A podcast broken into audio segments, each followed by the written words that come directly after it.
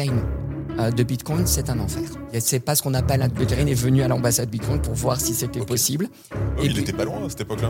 Et là, d'un coup, c'est les portes du paradis, quoi. c'est- exactement ça. C'est Plutôt que de payer du marketing. Bien sûr.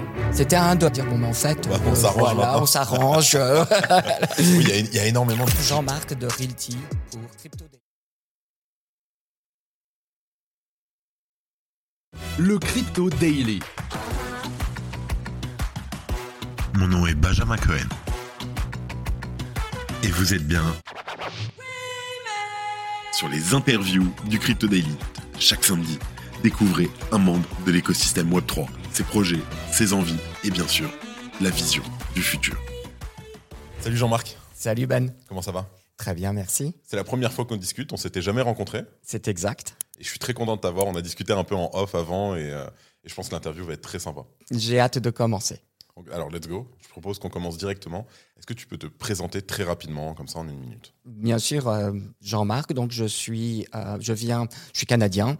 Je viens du monde de l'immobilier où j'ai démarré dans l'immobilier dans les années 90, en 93 pour être précis. Ok, Donc, ça fait longtemps. ça fait un bout La de temps. barbe est blanche. Hein.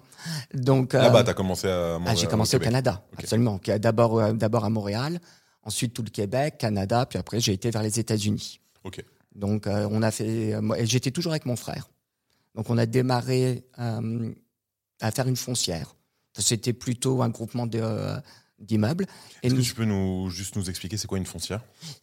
Nous avons acheté. C'est un, un portefeuille d'immobilier avec des immeubles à rentabilité, des immeubles qu'on loue, qui sont à la location. On grandit le portefeuille et après on le vend, soit morceau par morceau, soit tout d'un coup. Ce qu'on a fait en 2007, on a vendu morceau par morceau à travers l'année. Donc on a vraiment grandi le portefeuille immobilier entre du Canada aux États-Unis. Notre spécialité a toujours été l'immobilier résidentiel. Ok, résidentiel uniquement. résidentiel uniquement. Alors on avait des commerces, mais parce qu'ils étaient au rez-de-chaussée d'immeubles des- résidentiels. immeubles que vous aviez. ok. Exactement. Comment c'est arrivé la blockchain? Rémi et moi avions vendu donc le portefeuille 2007. On avait fini fin 2007, début 2008. Et après, on a continué dans l'immobilier, évidemment, mais on n'a pas fait euh, un portefeuille immobilier. C'était au coup par coup. On achète une propriété, on la, on la rénove et on la vend. Donc, on n'a pas construit quelque chose, c'était juste transactionnel. Et euh, un jour, on a eu une idée, un projet de, euh, de euh, rendre l'or liquide sur Internet. En quelle année là? On était en 2011. 2011, ok. Il y a un bout de temps déjà. Il y a un bout de temps. D'un côté, c'est pas si vieux que ça, mais de l'autre côté. Exactement, ça fait dinosaure quand on parle blockchain, Bien mais sûr. ça fait pas longtemps. pas si Voilà. ça. On voulait vraiment rendre l'or liquide sur Internet. Et de fil en aiguille, on a fait beaucoup de recherches et on s'est rendu compte que le projet avait déjà été fait. E-Gold euh, est un bon exemple et ça a eu des conséquences désastreuses pour celui qui l'avait fait parce qu'en fait, le gouvernement américain avait décidé, il l'avait fait aux États-Unis. Le gouvernement américain avait décidé qu'il il essayait de faire une autre monnaie, ce qui est illégal. C'était un oncologue de formation qui a eu cette idée, s'est lancé dedans. Et à la fin de son témoignage, quand il jette l'éponge, après des années de litige, euh, parce que lui disait je suis un commodity et non pas une monnaie, Ok. Et non pas une sécurité, j'imagine. hein. exactement. Déjà en 2011, on avait déjà donc ces problèmes de. Mais lui, il n'était pas sur blockchain. C'était juste vraiment simplement des participations centralisées dans des serveurs. Il n'y avait pas encore de blockchain vraiment. D'accord. C'était vraiment. euh, lui, il a fini avant 2011, son projet. Il a fini bien avant. Donc, quand il a jeté l'éponge, il a fait un témoignage et il a dit Je laisse le futur aux monnaies décentralisées telles que Bitcoin. C'est la première fois qu'on avait entendu parler de Bitcoin. On regarde, mon frère et moi. On est tout de suite intrigués. On essaye de miner sur le laptop. Ça n'a pas marché. On download tout ce qu'il faut, mais ça marche pas. On achète une carte graphique Pour miner, donc? pour miner. Sur Toujours vers 2011, 2012 fin 2011 Fin 2011, ok. fin 2011, on achète une carte graphique pour miner. Euh, j'ai toujours le reçu de cette carte graphique, 316 dollars sur euh, newegg.com, Canadien ou américain? Américain. Américain. Américain. On était à Miami à ce moment-là. Ok. Euh, C'était en hiver. Donc voilà, les Canadiens vont Voilà, c'est euh, à Miami ouais. souvent souvent en hiver. L'hiver est long là-bas. Il, fait froid. Il fait, il fait frais. quoi. Donc, euh, et là, avec cette carte graphique, on a miné. Parce qu'à l'époque, on minait déjà avec des cartes graphiques. Et on a très bien miné. On a revendu les bitcoins qu'on avait minés. Et on a acheté quatre autres cartes. Et de 4, on est passé à 16, 60, 100, jusqu'à ce qu'on ait 7 data centers pleins de, euh, de cartes graphiques. Ok, donc il y a eu du data center rempli de cartes Ah graphiques. oui. Ah, je savais pas ça. Ah oui, oui. Non, non, on était les premiers, parmi les premiers mineurs industriels aux États-Unis. Ok. Donc on a, on a été à fond. Donc là, on est peut-être mi-2012 et vous avez des 2012. data centers remplis de cartes qui minent, qui minent, qui minent du Bitcoin. Exactement. Combien vaut le Bitcoin à ce moment-là? Entre 1 à 30 dollars. Et là, déjà, c'était profitable. Tout à fait, parce qu'on en minait beaucoup. Et puis les récompenses étaient très élevées. C'est ça le principe du Bitcoin. C'était assez, enfin c'était plein d'aventures. Un jour, on en parlera parce que euh, dans le premier local où on a miné, on n'avait pas encore data center. L'électricité inclus dans- était inclus dans le bail. Ok, oui, comme, il- on, on le voit beaucoup comme ça. Donc il faut imaginer un petit peu comme il n'était pas content le Ah, propriétaire. bah oui, j'imagine. Donc, euh, mais bon, c'était comme ça qu'on a découvert la blockchain. On s'est vraiment pris de passion pour, et on a fait que ça pendant des années. Tant et si bien qu'en 2013, on a décidé de dédier un de nos immeubles euh, à Montréal. Juste pour mettre des data, des data centers? Pas du tout. Pour, on avait, comme on minait des, euh, euh, des bitcoins, on s'est dit très bien, mais il faut que le monde réalise la puissance de ce qu'est un bitcoin. Bien sûr. Euh, il faut qu'ils comprennent ce que c'est. Alors, qu'est-ce qu'un bitcoin? Qu'est-ce que la blockchain? Et le but était d'évangéliser et de euh, vulgariser le bitcoin et la blockchain. Et donc, mon frère et moi, on a dédié un de nos immeubles sur le boulevard Saint-Laurent, près de Sherbrooke, Ok. un petit immeuble de trois étages, très sympa. Et on a créé l'ambassade Bitcoin. Tout l'immeuble était dédié Incroyable. à la communauté Bitcoin, du sous-sol au dernier étage. Il n'y avait, il y avait plus de locataires, il n'y avait que des bitcoiners. Que du Bitcoin. Ok. Les, tous ceux qui voulaient venir étaient bienvenus s'ils étaient bitcoiners. Il y avait Internet, il y avait euh, plein de choses. Et on pouvait discuter, acheter, euh, débattre, etc. Absolument, sous condition qu'il y ait un cours par jour, quelqu'un donne au moins un ou deux cours par jour sur qu'est-ce que Bitcoin, qu'est-ce que marche, blockchain, qu'est-ce que la blockchain, exactement. Et une fois par week-end, un meet-up où les gens sont bienvenus et on peut parler. C'était ça les conditions. Tu sais que moi j'étais à Montréal, euh, donc à ce moment-là j'arrive en 2014 euh, à Montréal. Bon, je suis, j'avais déjà eu une expérience avec la, avec le Bitcoin, mais pour faire des, des bêtises sur Internet. Bien sûr. Et je ne savais pas du tout qu'il y avait ça. J'aurais adoré qu'il de savoir que que ça existait parce que franchement. euh, Ok, donc vous avez fait l'ambassade, l'ambassade du Bitcoin, ça s'appelait, c'est ça? C'était la première au monde. Ok. L'ambassade Bitcoin, on l'appelait. L'ambassade Ambassade Bitcoin. Et le marketing, coûte toujours très cher. Toujours. Donc, ce qu'on faisait, c'est qu'on était sur le boulevard Saint-Laurent, qui est une rue très passante, surtout à Ah. l'époque, Énormément. énormément. Et on, dès qu'on voyait quelqu'un avec un smartphone, on l'appelait. On disait, viens, on fait partie de l'ambassade Bitcoin, download cette app et je t'envoie un Bitcoin ou un demi-Bitcoin. incentives, euh, On donnait des Bitcoins plutôt que de payer du marketing. bien sûr, C'était 1 dollar, 2 dollars, 3 dollars, c'était intelligent. bien sûr. Alors, on peut intéressant. pas les rappeler ces gens et leur dire bon mais en fait Bon, bah, on euh, s'arrange voilà, on s'arrange. Oui, il y a- il y, a énormément d'histoires comme ça où effectivement, même encore aujourd'hui, on le voit. hein, c'est, euh, je vois beaucoup de bitcoiners ou d'autres cryptos, mais qui sont dans le style. Ok, regarde, ce que je te propose, tu installes l'application, tu installes l'application, je t'envoie l'équivalent de 5 ou 10 dollars euh, à dans la crypto, comme ça, ça permet de découvrir. Et oui, bah, à l'époque, 2 dollars aujourd'hui, ça va, mais à l'époque, c'était tout de suite. un bitcoin. Donc on a créé cette ambassade Bitcoin et ça a été des années superbes. On a participé à beaucoup de choses. On a, on a, on avait un projet de, euh, de permettre les paiements sur tout le boulevard Saint-Laurent en Bitcoin. Finalement, il y a eu des commerces qui se sont. euh, Ils sont ouverts au bitcoin. ah oui, tout à fait. C'était- Mais C'était facilement euh, facile Non. à faire au Canada, non Hmm, C'était pas si facile à faire d'un point de vue technologique. Les gens avaient toujours cette phobie de technologie. Ok. Ça a avancé, on a fait beaucoup de bruit et on a vraiment vulgarisé le Bitcoin, la blockchain. Très rapidement, très rapidement, tout le monde s'est rendu compte que, la bloc- que la- le Bitcoin n'est qu'une application de la blockchain et pas nécessairement la plus intéressante. On peut faire beaucoup de choses avec la blockchain plus qu'une monnaie. Mhm. La monnaie est une application de la blockchain, pas plus. Et nous venons de l'immobilier, mon frère et moi, et donc nous avions rapidement eu l'idée de mettre, euh, de voir comment est-ce qu'on pouvait rejoindre Les deux. les deux. C'était la prochaine question. Comment est-ce que blockchain X immobilier se sont, se sont créés? Il y a eu beaucoup de tentatives, il y a eu beaucoup de discussions, beaucoup de projets. Juste pour, euh, Oui. pour dater, on est en quelle année? 2014. Donc la maison du Bitcoin est toujours, existe toujours, c'est un an après le, le début. C'était, on en parlait Pendant Ah. la maison du Bitcoin. à l'ambassade Bitcoin. On en oui, parlait, oui, je sais que c'est en. France la maison Bitcoin, Euh, mais on en parlait justement avec les gars qui les. D'ailleurs, il y avait même quelques femmes. Pourtant, euh, à l'époque, c'était très masculin, mais euh, et on en parlait déjà entre nous avec sur comment faire, etc. C'était très difficile. La réalité, que c'était très difficile. La technologie n'était pas prête. Bitcoin, blockchain de la, la blockchain de Il n'y a pas Bitcoin. encore Ethereum. Exactement, c'est là où j'allais dire. C'est là où j'allais aller parce qu'en fait, la, la- programmer la blockchain euh, de Bitcoin, c'est un enfer. C'est pas ce qu'on appelle un Turing Complete Language.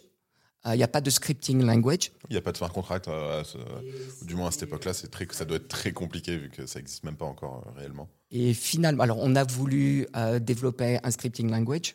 Euh, Sur Bitcoin, donc. sur- bah, C'était la seule qu'on- qui avait façon, réellement. Voilà. il y Il avait. Litecoin, il y avait Oui, des euh, Primecoin, oui, il y en avait des plein. forks, mais Voilà, pas- mais c'était principalement le Bitcoin qui régnait en maître comme aujourd'hui, mais de façon bien plus importante. Et on a appelé plusieurs personnes, euh, même Vitalik. Euh, Buterin est venu à l'ambassade Bitcoin pour voir si c'était possible. Il n'était pas loin à cette époque-là. Bah, exactement, il vivait à Toronto. Bah oui. Exactement. Et, euh, et en fait, il a rapidement compris, il a dit, euh, franchement, on pourrait passer beaucoup de temps dessus et euh, ça marchera pas. C'est juste trop difficile. Et quelques mois après, il crée Ethereum. Et là, d'un coup, tout change. Mais après, le problème était, très bien, on a un smart contract, on dit que c'est une part immobilière. Déjà, on voulait le fractionner. Mhm. Donc, on dit que c'est une part immobilière, mais et si on dit que ça l'est pas? Quel est vraiment le contrat juridique qui permet de dire que quand vous achetez euh, ce token, parce qu'on parlait déjà de token, vous avez vraiment une part immobilière. C'était pas possible. Il a fallu attendre. Alors il y a beaucoup de gens qui ont essayé de lancer des sociétés en disant ben moi je vous dis que c'est comme ça, il y a un contrat commercial et en fait c'était pas la façon de faire. Les gens n'avaient pas confiance et je peux comprendre pourquoi. Un contrat commercial aux États-Unis, au Canada, il y a des litiges hein, tout de suite, tout le temps, et après euh, c'est perdu. Voilà, ça dure des années. Pour 50 dollars, 100 dollars, personne ne va euh, y aller. Donc en 2018, il a fallu attendre 2018, Donc, fin on- on fait 2018. un bond en avant là, de Ah oui. 2014, 2018. on a Déjà, la- l'ambassade Bitcoin était fermée puisque les jeunes qui travaillaient là-bas, bon, ben, la plupart d'entre eux ont pris leur retraite. La plupart. Euh, pas tous. Il y en a un qui, euh, qui continue, qui est à fond dedans, qui est un Bitcoin maximaliste, qui est génial. Mais la plupart euh, ont- ont- font autre chose. En 2018, un de nos avocats nous appelle pour dire qu'il y a eu un précédent aux États-Unis, ça c'est important, où un juge a reconnu qu'un token d'une LLC, c'est l'équivalent d'une SARL, Ok. était effectivement une part de la LLC. Dès lors, ça vous ouvre tout de suite les, les portes du paradis. Quoi. Ça- exactement ça. C'était en novembre 2018 l'avocat. Ah, mais euh, c'était... euh, Oui, c'était c'était des- champagne, la c'était des, le- des- des big news. Après, il a fallu travailler avec les avocats, il a fallu mettre les choses en place. Mais c'était possible de le faire, quoi. C'est ça. C'est. C'était reconnu. dites, ok, c'est possible. C'était reconnu puisque qu'il y a jurisprudence. façon. jurisprudence aux États-Unis, ça marche comme ça. Donc, bon. euh, il y a une jurisprudence qui dit effectivement le token le token qui devait être une part de LLC est effectivement une part de LLC. Ça a été reconnu. Donc, d'un coup, juge. exactement. Donc, en février 2019, donc quelques mois après seulement, Vous commencez. on ouvre, on, incorpore Realty, Real Token Inc. Dans le but de tokeniser euh, de l'immobilier. Alors comment est-ce qu'on fait? Est-ce qu'on tokenise directement l'immobilier? Non. Justement, de par ce précédent, on crée une société. Cette société achète un bien immobilier unique. Et on tokenise les parts de cette société. Donc, de- vous achetez un appartement que vous divisez en, disons, 10 C'était 000. des petites maisons individuelles au début. Oui, c'est ça, en Oui. maison individuelle. On est moins habitué aux maisons individuelles ici. Mais ok, donc une petite maison euh, individuelle que vous divisez, par exemple, en 10 000, euh, 10 000 parts égales. Exactement. Et ces 10 000 parts, vous en faites 10 000 tokens. C'est exactement ça. Et, euh, et les transactions se font sur blockchain. Au début, on était sur Ethereum exclusivement. Aujourd'hui, on est sur Ethereum et Gnosis. La transaction se fait sur blockchain. Elle est enregistrée sur blockchain. Et on a démarré donc tout le processus juridique, tout le processus technologique, développé, avancé. Et surtout, essayer de faire en sorte que les avantages de la blockchain soient reflétés pour l'industrie immobilière. Parce que c'est bien beau de tokeniser, mais on peut demander pourquoi Oui, tokeniser. à quoi ça sert de rajouter de la friction si c'est juste pour dire c'est blockchain? Exactement. Oui, c'est pas, Quel est le but? Alors depuis, on fait plus des LLC, donc des SRL, mais on fait des C Corp, des SA, pour des raisons d'inter- d'internationalisation. Et d'ailleurs, c'est de ça dont j'aimerais aussi parler. Quels sont les avantages de tokeniser de l'immobilier? Pourquoi se, pourquoi créer Pourquoi s'embêter? Exactement Pourquoi créer toute cette couche technologique compliquée, même si la technologie avance vite? Pourquoi s'embêter avec euh, tout le juridique? Parce que nous, notre position, c'est que dès le jour 1, contrairement à tous les autres, on a dit nous sommes une valeur mobilière, Une sécurité. a security token. Ok. Ok. On n'a pas essayé de dire qu'on est un utility pas- token, des royalties, security, des machins, des trucs. Il y en a eu beaucoup qui ont essayé. Le fait est que nous, depuis jour 1, on a dit non, non. C'est est pas du Canada. Dry, c'est vraiment de l'alcool. Euh, c'est un- c'est c'est une valeur mobilière et on alors on utilise toutes les exemptions qui existent, on utilise toutes les euh, tout le système juridique qui est ancestral. Hein, c'est un carcan juridique très lourd, mais on utilise toutes les euh, tout ce qui est possible évidemment. Mais on- on a pris le parti de faire le travail comme il faut. Et ça a amené donc la, la security, justement la sécurité, que c'était bien une part d'une société qui, qui possède bien un immeuble. Donc au final, vous avez dû avoir, j'imagine, des discussions avec la SEC, mais moins de problèmes qu'ont pu avoir d'autres acteurs, euh, comme on peut le voir. euh. On a eu des discussions avec, euh, ça a démarré avec la SEC, avec les avocats d'abord. Pour être honnête, c'est les avocats qui eux parlent après avec. C'est pas nous en direct au début. mais après, quand on grandit, euh, il ne s'agit pas d'être en règle avec son pays d'incorporation.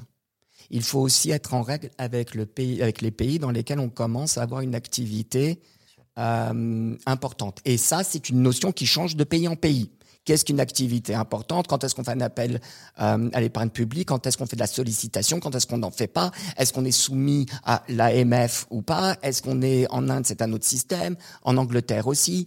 Donc, après, c'est un travail juridique en fait qui n'arrête jamais. À chaque pays, enfin, ou du moins on recommence à zéro à chaque pays. Presque. L'avantage, c'est qu'en Europe, en 2019, il n'y avait pas d'harmonisation. Mais à partir de 2020-2021, on la sentait, Ok, cette une fois que ça harmonisation. dans un pays, Et ça, là, c'était bon. exactement. Et là, toute, le dom- toute, euh, toute l'Europe devenait possible. Alors, on a essayé plusieurs choses. On a pris des avocats qui nous ont conseillé sur comment faire, faire attention de faire ci, de ne pas faire ça, plein de restrictions et plein d'obligations. Et on évolue tout le temps. Et d'ailleurs, on continue à évoluer en ce moment sur le modèle juridique. Est-ce que c'était, euh, est-ce que voilà, donc maintenant il y a du temps qui a coulé depuis que vous avez fait le choix d'être une un security token directement. Est-ce qu'aujourd'hui, avec du recul, euh, tu penses d'être enlevé une épine du pied en partant directement sur le, le fait d'être un security token La plupart des sociétés qui se sont lancées en disant qu'ils ne sont pas des security tokens n'existent plus aujourd'hui. Donc je pense que c'est la réponse. Oui, c'était très difficile. Et ça l'est toujours d'ailleurs. C'est pas un travail facile. Mais c'était la chose à faire. Ça sécurise l'investisseur. Ça nous donne aussi une obligation d'une certaine rigueur. Ça permet aux personnes d'être certains que leur token représente bien des parts de cette société ou une action de cette société quand on est passé en SA. Niveau compliance, on est bon. Exactement. C'était le plus important et c'est justement ça le but du security token. Maintenant, est-ce qu'on aimerait que ce ne soit pas? Est-ce qu'on aimerait que ce soit de l'immobilier directement? Oui. Mais pour ça, il faudrait que le cadastre soit tokenisable. Ce qui n'est pas le cas. Tu peux nous rappeler ce qu'est qu'un cadastre? Cadastre, c'est l'enregistrement euh, de la propriété au nom du propriétaire. C'est euh, quelque chose de national. Enfin, ça se fait par région, mais c'est national et c'est un registre gouvernemental dans lequel on voit l'inscription Le- le- telle adresse, propriétaire et telle personne. Donc, dans notre cas, le propriétaire est la société dont vous avez des tokens. Vous ouvrez une société par, euh, par bien? Oui. Alors, ça, de temps en temps, quand on achète plusieurs sociétés dans la même, plusieurs euh, immeubles dans la même rue ou sur le même pâté, En fait, on peut faire une seule société pour quatre biens ou dix biens qui sont vraiment euh, c'est très, collés. très proche, quoi, voilà, c'est ça. Donc euh, ça, ça arrive aussi. Mais sinon, c'est une société par, ben, par bien. Ça fait beaucoup d'administratifs. C'était ma prochaine question. on est à combien de sociétés aujourd'hui? Euh, près de 400. Wow. 360, enfin un truc comme ça. Donc ça en fait beaucoup. Et ça représente à peu près 1000, euh, 1000 presque 1600 unités. 1600 biens Ok. 1600 unités. Donc parce qu'un immeuble de, Ah oui. un immeuble de 30 unités, c'est un immeuble, c'est un 30 immeuble, unités. c'est 30, Mais ce euh, qui compte, c'est le nombre de loyers, c'est le nombre de, de, en quelque sorte. Donc on en a presque 1600 maintenant. Ça commence à être un véritable portefeuille. Ça commence, c'est vraiment. euh, donc, on a pris ce parti, on l'a fait. Tant que le cadastre n'est pas tokenisable, on ne pourra pas faire de l'immobilier directement. Est-ce que ça va arriver un jour? J'ai pas de boule de cristal. Je le souhaite. Peut-être, pas. On verra. Même les cadastres qui sont sur blockchain ne sont pas tokenisables. Il y en a, mais on ne peut pas utiliser. Il n'y a pas de Et jetons ça, qui c'est de la, expriment. c'est la loi qui, le, qui est claire là-dessus. Pour l'instant, ça n'est pas possible. absolument juridique et une volonté administrative. Et je peux, je peux comprendre, c'est une technologie nouvelle pour beaucoup de régulateurs et d'administration avec un A majuscule. Il faut qu'ils prennent le temps. On parle d'immobilier, on parle de souveraineté nationale, on parle de beaucoup de choses là. Donc il faut y aller. Il ne faut pas se presser dès qu'il y a une nouvelle technologie. Hop, Le va, régulateur, go, le régulateur peut pas bondir d'un côté à l'autre. On dit souvent le régulateur, pourquoi est-ce qu'il fait pas ci? Oh, il essaye d'étouffer. Le régulateur, il a un sacré boulot aussi, hein. Faut se mettre dans ses chaussures. Il sait pas quelle technologie il faut adopter ou pas. Finalement, quand il la voit, il faut qu'il étudie, qu'il la comprenne. Il faut qu'il crée un carcan juridique, etc., etc. Quand on voit toutes les applications de la blockchain qui sortent un peu tous les jours, où on voit un nouveau projet, un nouveau protocole, un truc, à un moment on se dit bon, il faut le temps de comprendre et de pouvoir adapter tout ça euh, aux régulations existantes et qui vont exister. Absolument. Et faire le temps aussi de faire évoluer les régulations. Parce que de temps en temps, il y a des concepts fondamentaux d'une blockchain qui ne peuvent pas s'appliquer aux régulations. Et dans ce cas-là, que se passe-t-il?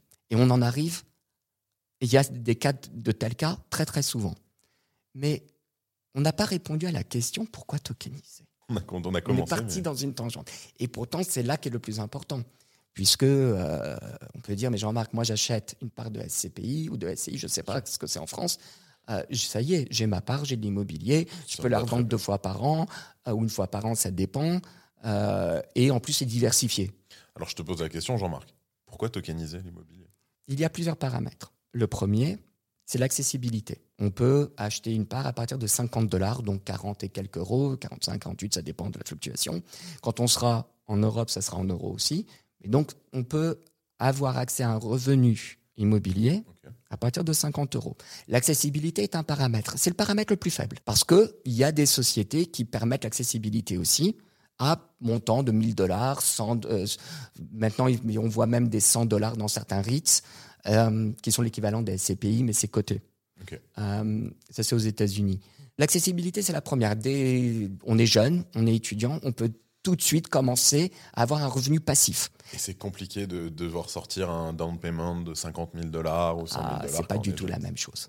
C'est pas du tout la même chose. En deux clics, on, a, on fait son KYC. En deux clics, après, on peut acheter de l'immobilier. On le construit 50 dollars par 50 dollars. À la place d'aller au cinéma un soir, ben, on achète un token. Mine de rien, c'est de l'immobilier. Ça, ça continue à payer, à prendre de la valeur normalement dans le temps. Normalement, c'est le but. Mais en tout cas, il y a une rentabilité. Et quand on est jeune, démarrer comme ça, euh, c'est un mais ça donne des avantages immenses dans le temps. Immenses. Quel genre d'avantage, par exemple? L'immobilier non seulement a une rentabilité, mais en plus prend de la valeur dans le temps. Donc on crée un revenu passif facilement, à son rythme, en quelques clics. Et on peut choisir l'immobilier qu'on aime, qu'on n'aime pas, le pays, etc. Selon ses études, ou suivre des recommandations. Et pas besoin d'avoir un down payment, pas besoin d'aller voir son banquier, pas besoin de faire quoi que ce soit. 50 dollars. 50 dollars. Donc le premier, c'est l'accessibilité à un revenu passif euh, et un investissement immobilier. Le second, c'est la liquidité. C'est-à-dire qu'aujourd'hui, vous avez un token, vous achetez un token, finalement, vous n'êtes pas content avec. Où on a besoin de liquidité. Ou alors, vous avez besoin de liquidité pour des raisons X, Y ou Z. On a tous, on a tous eu des moments où, euh, bon, bah, on fait face à quelque chose. Bien sûr, ça arrive. Bah, la liquidité est un aspect fondamental de la tokenisation, à mon sens. Donc, un marché secondaire, ou même un marché primaire, c'est compliqué, mais un marché secondaire existant euh, sur une blockchain, c'est facile à faire. Est-ce qu'aujourd'hui, les tokens euh, émis par Realty, le marché secondaire est assez liquide? Alors, aujourd'hui, on a créé un marché secondaire gratuit. Il n'y a pas de de- dessus. Ça s'appelle le YAM, You and Me. Donc, c'est un marché de gré à gré. Donc, j'achète des parts d'un appartement à Denver. Voilà, c'était la dernière Tout vente. à fait. Euh, finalement, un mois après, j'ai besoin de liquidité. Voilà, il Vous pouvez la revendre Mon chien s'est cassé une patte, je peux le revendre. Ça se revend. Il y a un peu, de, il y a du Il y a- volume? la liquidité est à la fois profonde Et assez rapide. Alors je dis assez rapide, ça dépend des biens. Il y en a qui partent en quelques secondes. Il y a des immeubles, on ne sait pas pourquoi, qui mettent plus de temps. Mais si jamais vous voulez vraiment vendre et être sûr de vendre et ça, vous, tout- vous pouvez toujours revendre à l'émetteur. Alors il y a des frais parce que c'est compliqué administrativement. Là, c'est pas du tout le même boulot. Donc ça, c'est la société qui rachète ses parts. Exactement. Et ça retourne aux États-Unis. Il faut refaire l'enregistrement, il faut refaire le registre. Enfin, c'est tout un boulot. Donc il y a des frais et ça met plus de temps. Donc c'est pas la on solution peut- idéale, mais c'est la possibilité. Et c'est toujours confortable de l'avoir. Donc on pourrait revendre assez facilement à quelqu'un d'autre, qui est KYC, bien sûr, j'imagine. ah, on ne peut revendre qu'avec des gens qui ont déjà été KYC. Donc, euh, Ça et- s'appelle un whitelisting aussi. KYC et whitelisté. C'est-à-dire que quand vous vous inscrivez chez Realty, vous avez votre KYC qui dit OK, on sait qui vous êtes. Et en plus de ça, vos tokens ne peuvent être que dans, sur cette telle ou telle adresse blockchain. qui est whitelisté. Exactement. Comme je disais, voilà, j'ai acheté un euh, des parts d'un appartement à Denver, l'équivalent de 10 000 dollars, très bien. Euh, à un moment, je me dis, bon, bah voilà, mon chien se casse la patte, j'ai besoin de 5 000 dollars euh, pour une opération. Euh, soit je peux revendre assez facilement si jamais je trouve un acheteur sur YAM, ça, Tout sur à la fait. plateforme YAM. Et là, j'imagine, il n'y a pas de frais, c'est ce que tu m'as dit. Sur le YAM, il n'y a pas de frais. Il n'y a pas de frais. Donc la personne achète au prix que moi je lui vends ou c'est le, le prix est déjà établi? C'est le prix d'achat peut-être? Ah, c'est de gré à gré. C'est de gré à Donc, gré. euh, c'est le prix si vous voulez vendre rapidement, Et si, vous le mettez plus, vous le mettez au marché ou plus bas. Vous voulez vendre, vous avez le temps, vous le mettez plus haut. Et si jamais par contre vraiment euh, ça arrive pas à se vendre et j'ai pas le temps, etc., je peux le, re- le revendre à l'émetteur et là c'est un fait. prix euh, négocié. euh. C'est le prix officiel. Alors le prix officiel change toutes les années. Du moins, on essaie de le changer toutes les années à chaque évaluation de la propriété. Une fois par an. Alors, le but est de le faire une fois par an, mais ça engendre pas mal de frais. Donc, on n'est pas vraiment une fois par an, mais une fois par an, on fait une évaluation de la propriété par un, par un tiers indépendant, par un professionnel. Et euh, le, nouveau, le prix du nouveau token pour l'année est basé sur cette nouvelle évaluation. D'accord. Donc ça prend de la valeur dans le temps, ou ça peut en perdre si le marché descend. Mais dans le temps, dans le long terme, en général, dans l'immobilier, on rentre dans son argent et on fait de l'argent. D'où le concept de revenu euh, passif. Mais en plus de ça, l'actif prend de la valeur. Alors les loyers, nous, nous les distribuons toutes les semaines. Donc plus la période, plus la fréquence de paiement est élevée, plus en fait la rentabilité est élevée. Et on peut même faire en sorte qu'automatiquement, les loyers perçus soient investis dans un autre token d'une propriété qui elle-même ne peut être achetée que de cette façon, qu'avec les revenus d'autres euh, propriétés. Donc ça compose. Donc en fait, qu'est-ce que ça permet de faire? Ça permet d'avoir des revenus composés dans de l'immobilier. Donc, qui Alors- lui prend de la valeur en même temps. Exactement. Ouais, ça- Tandis que normalement dans l'immobilier, c'est un revenu direct, c'est les loyers, il n'y a pas de revenus composés. Bien sûr. Et là, on peut. Et ça, c'est un des avantages de la blockchain. Alors, tu nous dis que vous payez les, les loyers toutes les semaines, c'est Oui. super. Mais est-ce que ça veut dire que les, euh, les locataires des, des biens payent aussi toutes les semaines Non, leur loyer paye une fois par mois. Ok, c'est une fois par mois. une fois par mois, et nous on distribue. Ça nous permet aussi de euh, s'assurer qu'on a bien collecté le mois. Et après, on le, met, on, on le euh, distribue toutes les semaines. Parce que ça, c'est quelque chose qui m'avait marqué au, au Canada quand, quand j'habitais là-bas. C'est qu'on est aussi payé parfois toutes les, tous les 15 jours, en fait. Tout à fait. Ça, ça existe. C'est pas comme en France où vraiment il, y a des, il y a des baux qui sont payables tous les 15 jours. C'est ça. Euh, et c'est généralement Les des baux de on les 1 an. reçoit tous les, tous les 15 jours, etc. Tout à fait. C'est ça. Et en plus, un bail traditionnel résidentiel, c'est un an renouvelable. C'est pas trois ans comme euh, ça le serait en France, par exemple. C'est trois ans, c'est un an et c'est renouvelable automatiquement. J'ai une autre question, et là on va être vraiment sur l'aspect un peu euh, psychologique. Euh, le fait que donc les propriétaires ne n'aient pas la possession du bien, enfin les, les actionnaires plutôt n'aient pas la possession complète du bien. Est-ce qu'il n'y a pas un frein derrière ça? Est-ce que les gens vont pas se dire, ok, j'ai une petite partie, mais je préfère avoir euh, la totalité du bien Ça, ça existe ou pas trop? Je pense que c'est l'inverse. Je pense que ça encourage beaucoup. D'abord, ça permet de familiariser, de se familiariser avec la technologie et le système. D'accord. En disant, je vais pas investir 10 000 dollars, 100 000 dollars dans une propriété, dans une maison, je vais investir 50 dollars. Et je teste, et je vois. Qu'est-ce que je vais à perdre? Dans le pire des cas, je peux le revendre, mais même, je- j'essaye, j'apprends avec 50 dollars. Et après, on grandit. Donc déjà, euh, et ensuite, ça permet, si on a 500 dollars à investir, d'essayer de diversifier sur plusieurs propriétés, plusieurs types de propriétés aussi, plusieurs pays éventuellement. Donc vous êtes sur plusieurs pays? On commence. Alors, on a démarré aux États-Unis. Pourquoi? Parce que c'est ce qu'on connaît. On fait ce qu'on connaît. Point. Donc, euh, voilà. Oui. Donc au moins on était certain de ce qu'on faisait, on savait qu'on pouvait bien faire l'asset management. Euh, voilà, on, on a beaucoup d'expérience dedans, donc on fait ce qu'on connaît. Et on a commencé à faire des propriétés en Amérique latine et on travaille depuis longtemps sur l'Europe.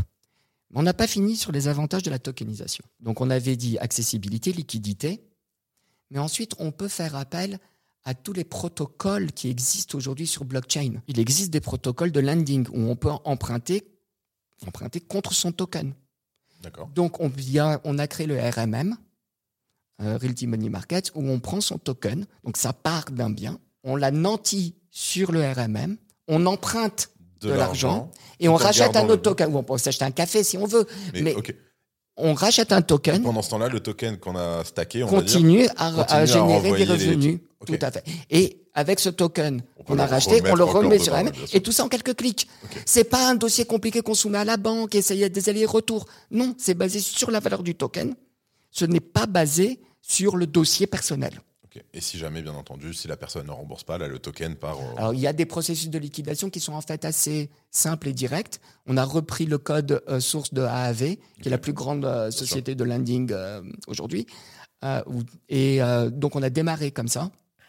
Et euh, là, on développe donc notre- notre V3 qui a beaucoup plus de personnalisation, de, custom, de customisation euh, de Realty. Donc oui, donc on peut d'un coup avoir un marché secondaire, on peut emprunter, avoir un effet de levier, parce que le but de l'immobilier, c'est quand même l'effet de levier.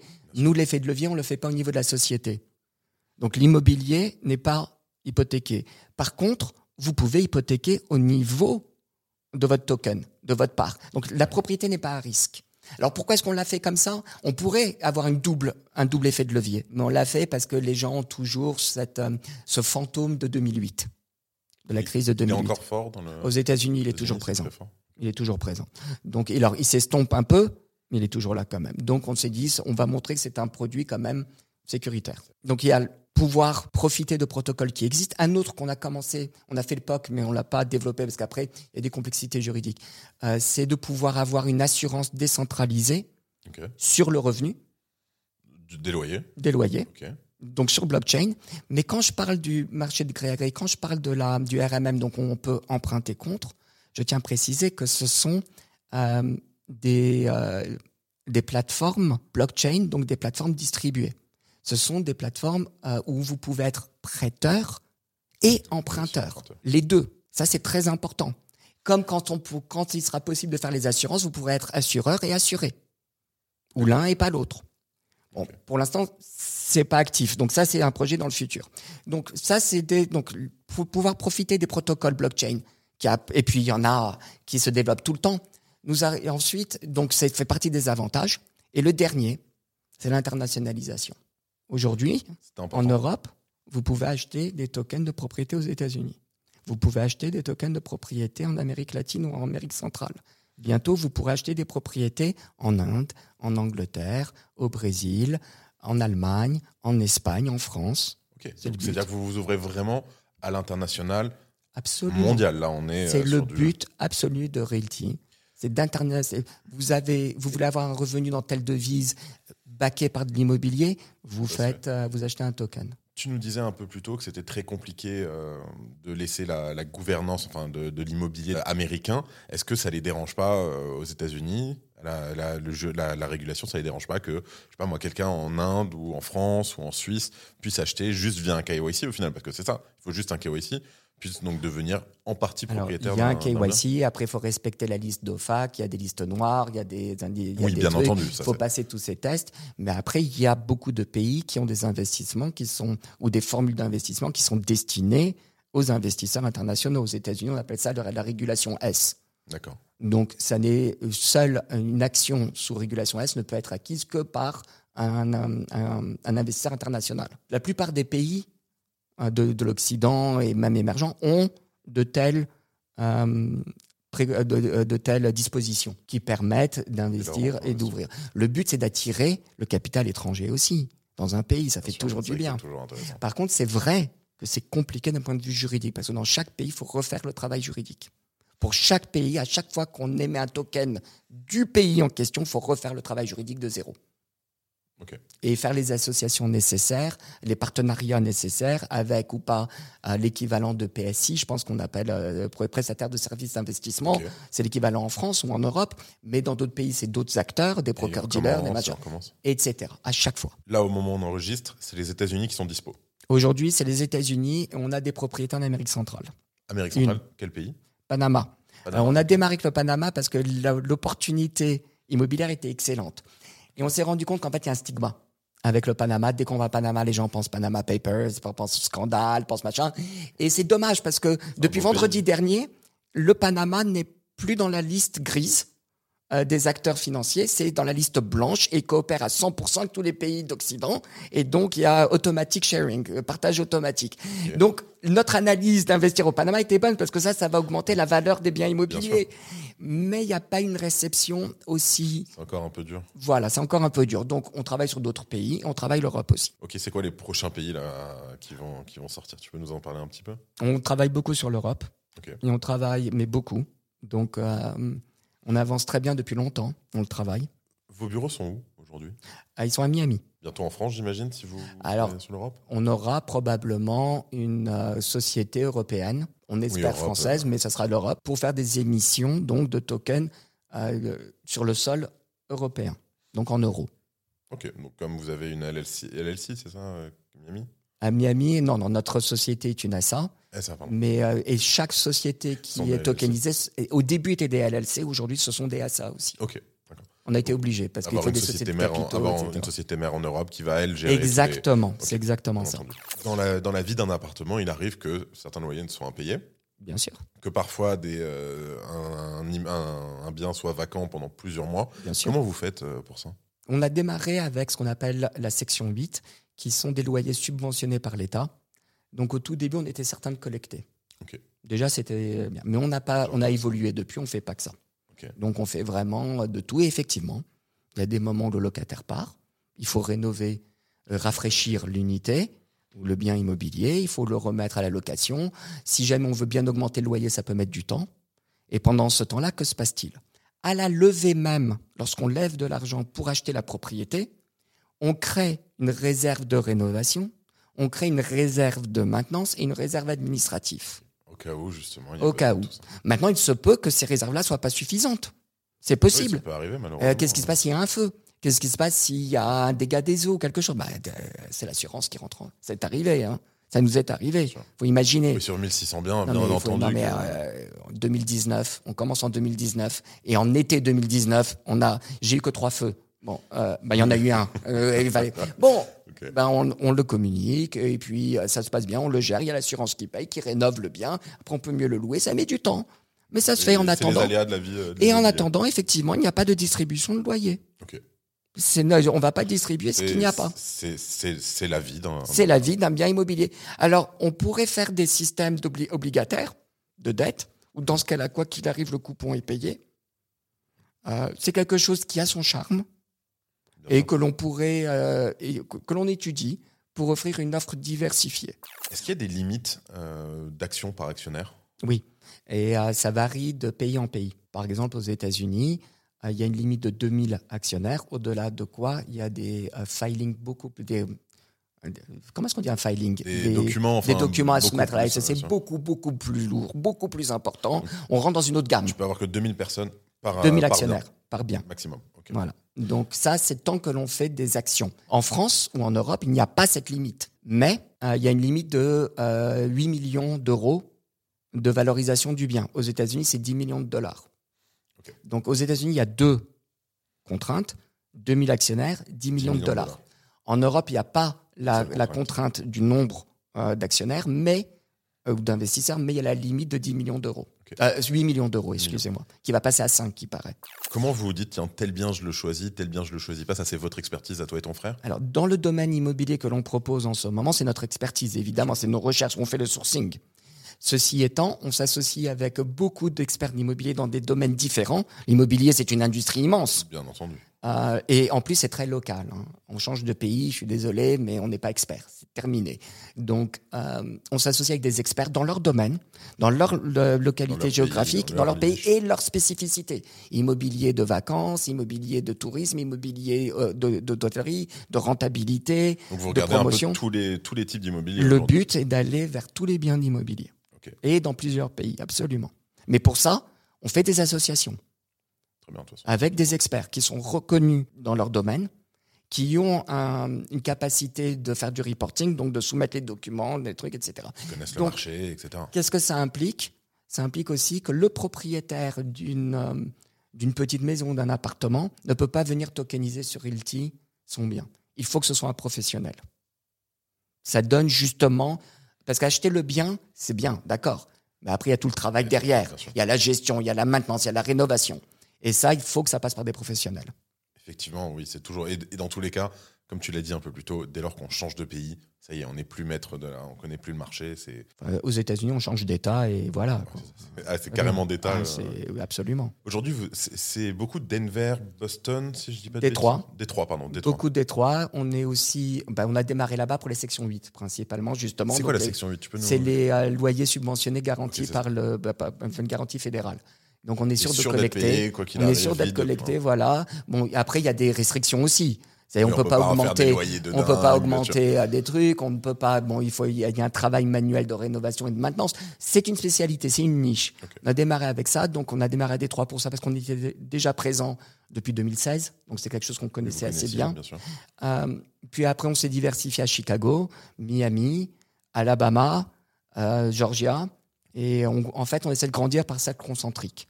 C'est-à-dire qu'il faut faire des économies d'échelle en, en immobilier. C'est important. Si on commence à aller un peu partout, on va se perdre et on va avoir beaucoup de dépenses. Donc vraiment, on a choisi d'abord Détroit, on grandit. On a choisi ensuite Chicago, On on, grandit. grandit. Là, on est en train de grandir Alabama. Et euh, il y a d'autres États qui viennent. Tu nous disais que vous leviez des fonds pour acheter un bien. Oui. Alors comment ça se passe? Vous repérez un bien, Oui. vous le divisez d'abord avec les actionnaires ou non Alors, vous levez des fonds? D'abord, on repère le bien, on fait la due diligence dessus, Donc on le bloque. On dit ce, ce- ce- ce bien me paraît bien, je fais une offre. Alors aux États-Unis, c'est pas comme en France. hein. Attention, il y a un autre système, mais c'est un système à trois temps aussi. On fait une offre. Et euh, après, il y a la due diligence, c'est-à-dire qu'on vérifie que effectivement le bien, euh, la phase environnementale est faite, que le bien est en bon état. On essaie de voir et d'estimer les travaux nécessaires. Et si jamais on voit que tout est bien, on dit très bien, on crée une société, on la tokenise, notre tech, et euh, on, vend- on capitalise la société en vendant les tokens. L'argent rentre, et après on appelle le propriétaire et on dit la due diligence est passée pour nous, on peut closer demain ou après-demain dès que, le- dès que, le- dès que c'est financé. Si jamais le deal se fait pas. Ben, c'est arrivé, évidemment. Ben, À un moment, le, le... alors si jamais la due diligence n'est pas bonne, ben, on a perdu notre temps, ça arrive énormément. Énormément. carrément. Énormément, euh, énormément. Ça, c'est des choses que les, euh, les gens ne voient pas. Mais euh, il y a beaucoup d'immobiliers où des gens donnent des, des chiffres incroyables ou bons avec un état qui n'est pas de la réalité. On fait la due diligence et c'est du temps perdu, de l'argent perdu, et on le met de côté. Ça arrive beaucoup. Comment tu l'as C'est quoi vos, vos Ah, quatre il y a des sociétés qui se spécialisent dans ça, ou alors ça dépend du type immobilier. Quand c'est une maison monofamiliale dans un quartier qu'on connaît bien, ça va vite. On sait très bien comment faire, on est sur place. C'est que vous quelque chose qu'on a fait des, des centaines de fois. Les fondations, la plomberie, l'électricité, le toit, les fenêtres, euh, l'état du, euh, la, la phase environnementale, la peinture, parce qu'il y a des trucs réglementaires sur le, le plomb dans la peinture. Enfin, chaque état a ses propres petites spécificités, mais euh, on a une liste et on va dedans Après, et on fait le truc on- et on check. Et après, on dit simplement, bon, ben, il y a tant de travaux à faire la première année. Il y a tant de euh, les fondations ou le toit ou les fenêtres ou n'importe quoi. Ensuite, le loyer, bon, ben, la rentabilité, en fait, c'est pas ce que vous prétendez. Donc, on fait une contre-offre. Et à partir du moment où c'est accepté ou refusé, on tokenise ou pas. On tokenise, on achète.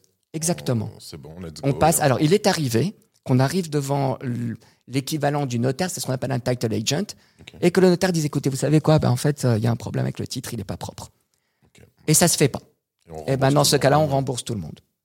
Donc il y a des frais, il y a des machins que l'on supporte, mais euh, on rembourse tout le monde. Ou alors, on leur dit très bien, gardez cette, euh, cette, euh, l'investissement que vous avez mis, si vous voulez le garder, on le mettra pour telle propriété qui est euh, disponible tard, maintenant.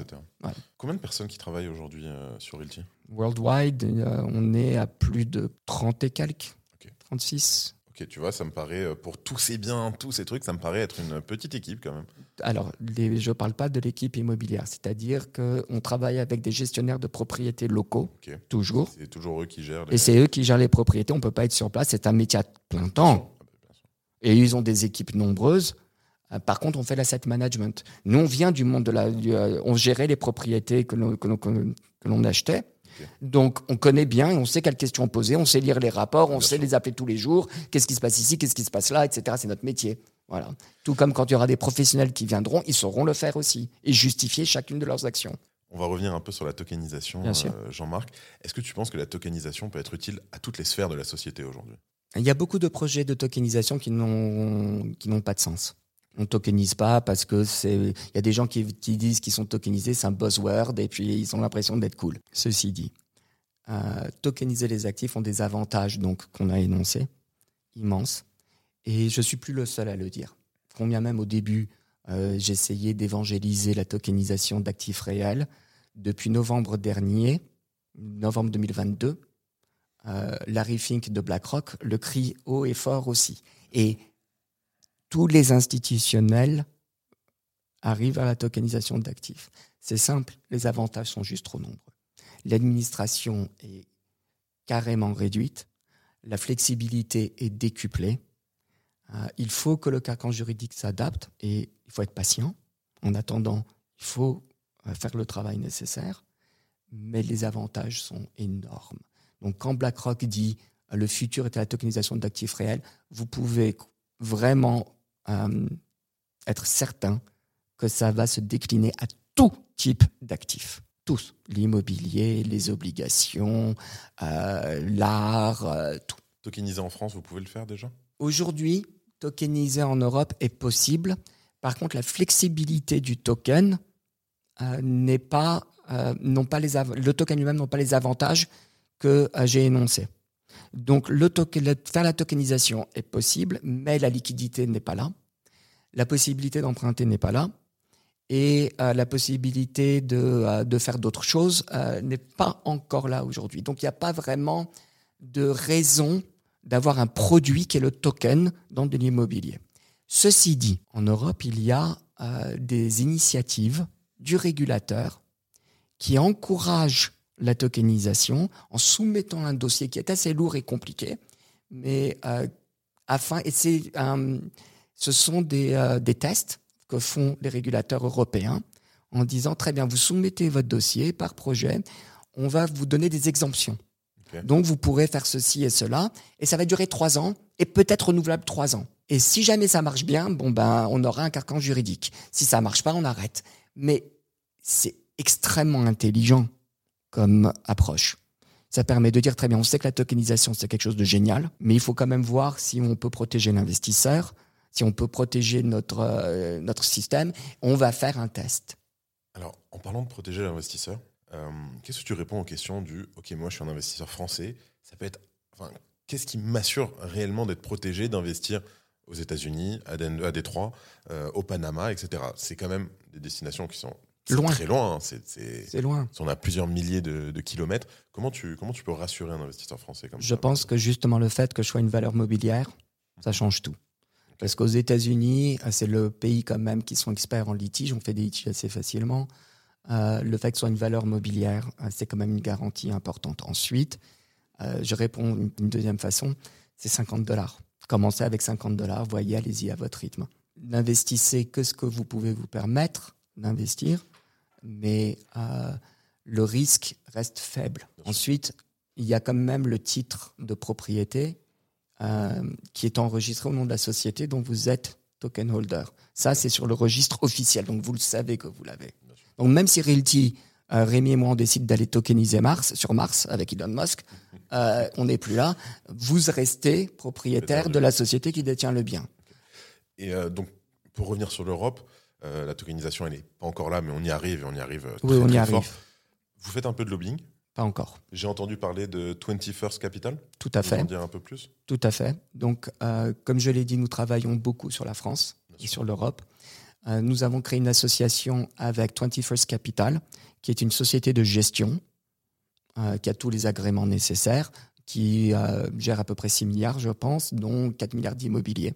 donc déjà, ça permet d'avoir une expertise dans l'immobilier en France et d'avoir les agréments nécessaires. Et on a fait un partenariat aussi, on est en train de faire un partenariat avec WeSeed, qui est un crowdfunder d'origine, mais qui est PSI, prestataire de services d'investissement. Et c'est le pionnier du crowdfunding en France. Il a démarré aussi il a 15 ans aujourd'hui, quand même. Donc, ils sont innovants. Et ensemble, on a créé donc ce consortium qui permet d'avoir tous les agréments nécessaires pour pouvoir tokeniser. Ceci dit, on tokenise pas pour le plaisir de tokeniser. On tokenise quand il y a des avantages réels et que le produit, le token, est bon. Donc, on attend justement de pouvoir donner tous ces tous ces avantages dont on parlait. Et pour ça, il faut soumettre le dossier dans cette, euh, dans cet euh, environnement test que l'Europe a à l'initiative de l'Europe. Il y a d'autres produits euh, d'actifs tokenisés qui, arrivent bientôt sur Realty, autres peut-être que l'immobilier? Oui. Nous sommes encore en train de regarder le format, donc c'est vraiment encore au balbutiement. Donc je, je, ne donne pas de date, mais nous essayons de voir s'il y a des possibilités d'offrir des euh, tokenisations euh, de. Bah, j'ai toujours aimé le, minage de Bitcoin. Hein, donc ça a toujours. On regarde ça si c'est possible de le faire. Euh, oui. On a arrêté euh, il y a longtemps. Avant, euh, avant l'ambassade? Non, pendant l'ambassade, on minait L'ambassade, beaucoup. On est passé des cartes graphiques aux FPGAs, aux premières ASICs, aux 16 nanomètres, 14 nanomètres, 12 nanomètres. Enfin, on a fait toute la ligne. Et après, ben, il y a eu euh, plein de complexité. Et puis, euh, donc voilà. Donc on a, euh, on a arrêté le mining, mais ça reste quelque chose qu'on adore. Donc on essaie de regarder la possibilité de faire les associations nécessaires avec les gens qui le font pour voir si on peut l'amener. La tokenisation se prête merveilleusement bien au brevet. C'est un marché que je découvre et la tokenisation, on a l'impression que c'est du sur-mesure. C'est sûr qu'on se rend moins compte peut-être en France euh, l'importance des brevets aux États-Unis où les IP sont. enfin, c'est la base d'énormément de- d'industries là-bas. Et en plus, il y a des marchés, il y a des marchés secondaires, il y a une façon d'évaluer les brevets, il y a toute une histoire de ça. Il y a tout un suivi d'un brevet. Donc on regarde ça aussi et tout ça, ça va mettre du temps. Euh, ça va pas se faire demain. On est très occupé déjà avec l'immobilier, grandir l'immobilier, mais on regarde et on essaye de faire les partenariats faut. nécessaires qu'il faut avec des experts dans leur domaine. Realty, de toute façon, est, est là pour durer. Absolument. On passe au jeu avant de terminer Avec plaisir. Allez, let's go. Bullish, bearish bullshit. Faut aller vite quand même. hein. J'essaye. Allez, Je suis canadien, on n'est pas très rapide. les NFT, Potentiel. Alors, euh, je suis bullish. bullish. Les SPCI, Je connais pas très bien les SPCI en France. Donc, euh, je peux pas, je peux pas émettre, c'est pas ma spécialité. D'accord, alors je vais essayer. Euh, euh, bearish. La DeFi, bullish, les smart contracts sur Bitcoin. bearish. Pourquoi? Parce que je pense que la blockchain Bitcoin n'est pas faite pour les smart contracts. Je Même pense, Avec les Layer 2, etc. je pense pas que c'est fait pour. Je pense, moi, je fais partie de ceux qui pensent que la blockchain Bitcoin devrait rester comme elle a été dessinée, c'est-à-dire une monnaie. Finir la phrase. D'accord L'investissement dans le pierre-papier est Excellent. la meilleure blockchain pour la tokenisation et Gnosis, la prochaine grande étape pour Realty sera. l'internationalisation d'actifs. Jean-Marc, merci beaucoup. Merci beaucoup, Ben. C'est un plaisir. Merci de à tous. pendant l'interview. Je suis, je suis très content. Donc pour rappel, euh, l'interview est en partenariat avec Realty. Toujours faire vos recherches avant d'investir. Merci à Realty d'avoir sponsorisé cet épisode. Abonnez-vous au Crypto Daily et vous pouvez bien sûr suivre Realty sur tous leurs réseaux Twitter, LinkedIn, Instagram, j'imagine, Euh, Telegram, Telegram. Absolument. Et Discord. Principalement Telegram, c'est là où nos réseaux sont les plus actifs. Merci beaucoup. C'était Benjamin et Jean-Marc pour le Crypto Daily. Et moi, je vous dis à très vite. Merci. Au revoir. Coupé